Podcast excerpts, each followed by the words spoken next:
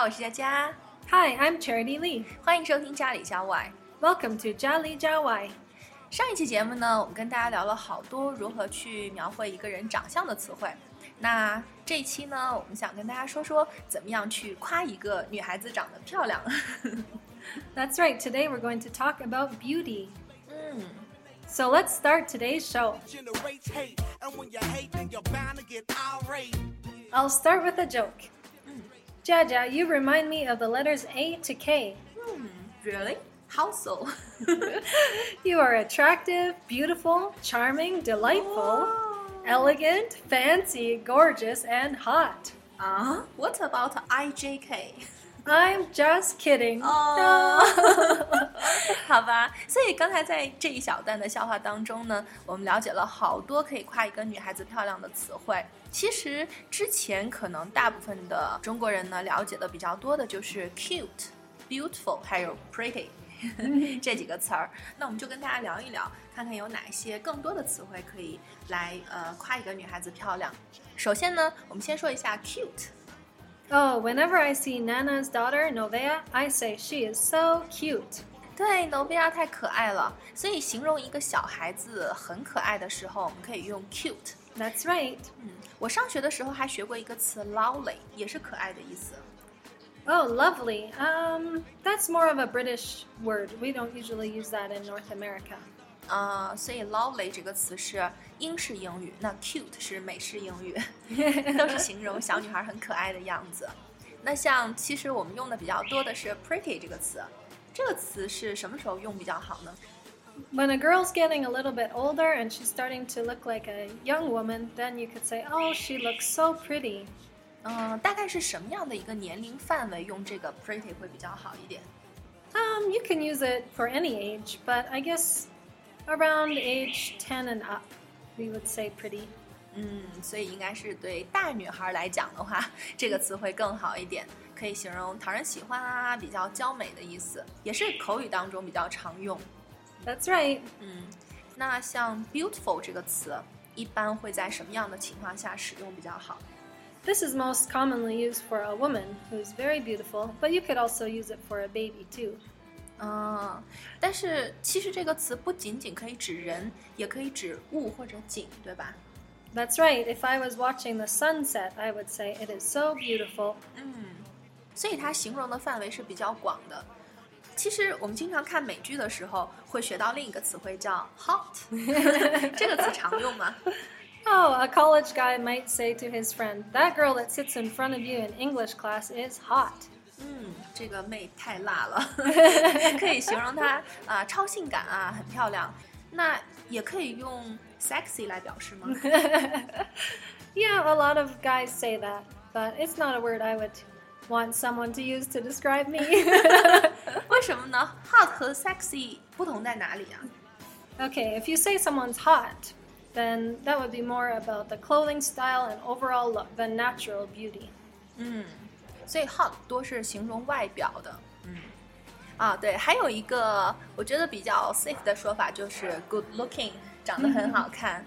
所以这个是什么时候用？You could say that about pretty much anyone. 嗯，对，是 就是男生和女生都可以用这个词来形容它。That's 所以从字面上的意思就是形容好看的意思。所以它是单纯的说这个人长得好看，就形容五官的，对吧？Yes, good looking describes someone's appearance. 这些词我们都是比较熟的。那再说几个，比如说 attractive，这个其实也是可以形容物，也是可以形容人的。如果形容人的时候是怎么用呢？ If someone is pleasing to the eye or nice to look at, then you would say they are attractive. 嗯，就是很有吸引力的，很有魅力的。 Or a slang way to say that is, she's easy on the eyes. This sounds a little bit rude. A guy might say this to his friend about a girl. He probably wouldn't say it right to the girl. 哦，我知道了，就是说这个词还有一个更确切的表达，就是养眼的意思。 Oh, okay. 嗯，让我想起来另外一个词叫 charming。 Oh, charming. That makes me think of Prince Charming in a Disney movie. 啊， Often girls say they are waiting for their Prince Charming. That means they're waiting for a man to come and sweep them off their feet. Charming 的意思就是不仅仅可以形容女孩，也可以形容男的。 Yep, you could say that about anyone. If someone is polite, friendly, and likable, you could say that they're charming. 啊，这个也是比较有魅力的，很迷人的，也算是比较高的一个评价了。 Well, I have one that's even higher. 啊，还有更高的评价吗？ that's right. 是哪个词啊 Gorgeous. ？Gorgeous。啊，所以它用英语来表示的话是什么意思呢？ Gorgeous means very beautiful. 啊，就是美极了，太美了。 That's right. And whenever my sister sees me, she says, Hi, gorgeous. 啊，呃，现在你会发现街边有很多的中国人见到你说“嗨，美女 ”，大概就是这个意思。对，下次就说 “Hi, gorgeous”。嗯，还有一个词，我觉得好像跟它有一点像，叫 elegant。Okay, elegant. That means graceful and stylish. 嗯，所以这这种美好像有一些不同，因为它翻译成中文是优雅的、优美的意思。Yes, it's more than just appearance, it also includes the way a woman acts. 哦，就是说这种美不仅仅是外表的美，有的时候还包含了为人处事啊、行为上的美。 So I could say when she got home from work, she looked pretty plain, but after she did her makeup and put on her black dress, she looked elegant. 哦，是这样，这样就更好理解了。我还听说一个表示美的词汇叫 stunning， 但是这个我们不太常用，可以给我们解释一下吗？ Right, we don't use it as often either. But stunning would be almost like shockingly beautiful.